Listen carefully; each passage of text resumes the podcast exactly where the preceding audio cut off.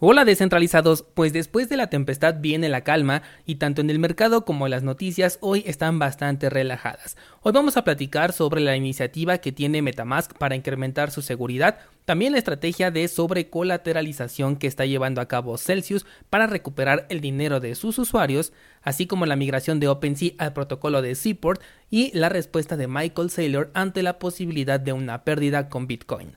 Hola de nuevo y bienvenidos a Bitcoin en español. En este podcast adoptamos la filosofía de una economía sin intermediarios, una interacción económica punto a punto que nos permite transferir valor sin ninguna clase de restricción. Hemos cambiado las cadenas centralizadas que limitaron nuestra economía durante años por cadenas de bloques que entregan transparencia a nuestra interacción económica. Y todo gracias a Bitcoin.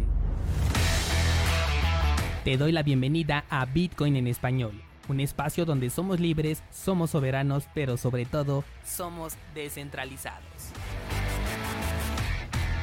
El precio de Bitcoin en este momento se encuentra en 22.156, ya un poquito más tranquilo después de la caída que pudimos ver en los últimos dos días. Por el momento ha marcado un mínimo de 20.859 dólares y es probable que nuevamente empecemos en un periodo de estabilidad en el que estemos jugando entre los 20 y los 23 mil dólares. Quizás este sea el canal en el que ahora nos vamos a mover de aquí a que se define realmente qué es lo que va a ocurrir después con el mercado. El día de ayer ya no tuve oportunidad de comprar porque cuando ya terminé de grabar el episodio pues ya estaba nuevamente en 22 y como mi primer compra la hice en 23 y algo pues me pareció algo innecesario. Yo la compra la quiero hacer en los niveles de 20.500 para abajo pero yo creo que sí vamos a tener oportunidad en los próximos días de aprovechar nuevamente ese, ese precio. Así que prepara tus municiones en caso de que quieras participar aquí en el mercado. Todavía no sabemos cuál va a ser el siguiente movimiento. El precio podría llegar a caer incluso a los 18 mil dólares y recuperarse. Por lo tanto, todavía tenemos un margen bastante grande para poder mover el precio. Si realmente se rompiera ya el nivel de soporte de los 20 mil dólares, mi siguiente punto de entrada estaría en los 14 mil dólares.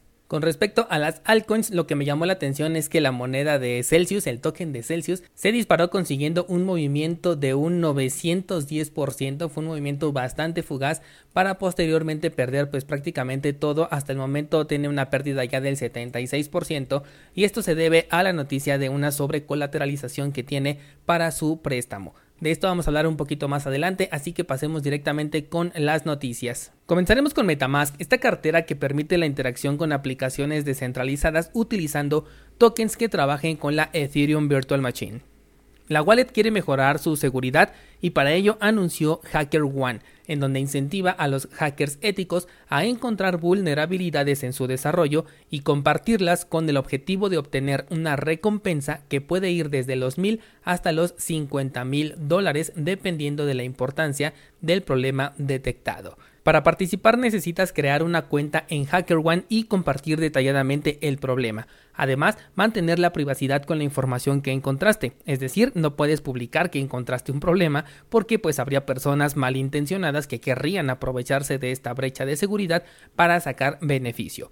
Recordemos también aquí un pequeño paréntesis que quiero agregar que Metamask ha tomado decisiones que han reducido enormemente su nivel de descentralización, por lo que mucha atención a los fondos que tengas aquí. Cambiando de tema, Celsius, quien está en la mira por las prácticas recientes de bloquear las inversiones de sus usuarios, se está moviendo para poder salir del bache en donde se metió. Esto porque Celsius tiene más de 500 millones en garantía de préstamos vinculados al precio de Bitcoin.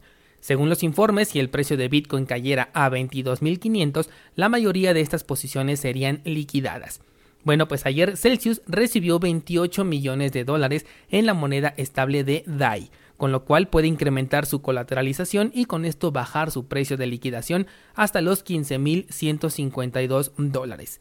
A mí personalmente me parece una respuesta bastante arriesgada. La probabilidad de que el precio de Bitcoin llegue a estos nuevos niveles de liquidación es real e incluso con esta información algunas ballenas podrían actuar en consecuencia. Lo veo como una medida desesperada que está arriesgando más de lo que se puede permitir perder, sobre todo considerando que si bloqueó los retiros es porque en realidad no tiene ese dinero disponible para regresárselo a sus usuarios.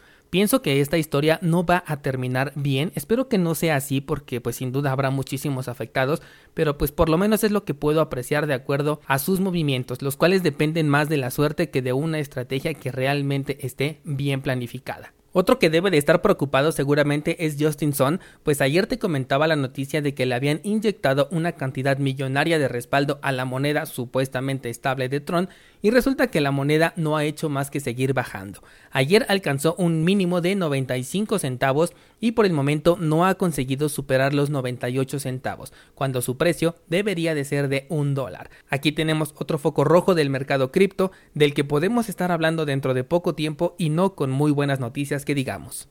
Pasando a otras noticias, OpenSea, el mercado de compraventa de tokens NFT más popular, busca migrar a una plataforma llamada Seaport, un proyecto de código abierto que anunció OpenSea hace un poquito más de un mes y que dice que es más eficiente que el actual sistema cuando se trata de lidiar con la blockchain.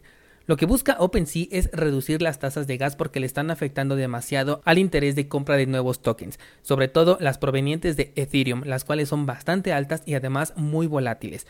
En este momento podrían costar apenas un par de dólares, pero en un punto crítico de FOMO por algún proyecto que se ha anunciado, las tarifas se pueden disparar hasta llegar a más de 100 dólares, a lo que hay que incrementarle el valor del token NFT.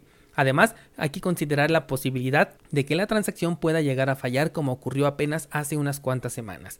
Las únicas transacciones que en este momento reflejan resultados positivos en OpenSea son aquellas que se están realizando con Solana, ya que permite realizar transacciones con comisiones muy económicas y esto lo está agradeciendo el mercado al momento de comprar un token NFT. Sin duda, el tema de las comisiones en Ethereum se está volviendo algo a considerar. Ya son varios los proyectos que han demostrado intenciones de salirse de esta red o bien que ya están fuera, ya están trabajando en alguna diferente.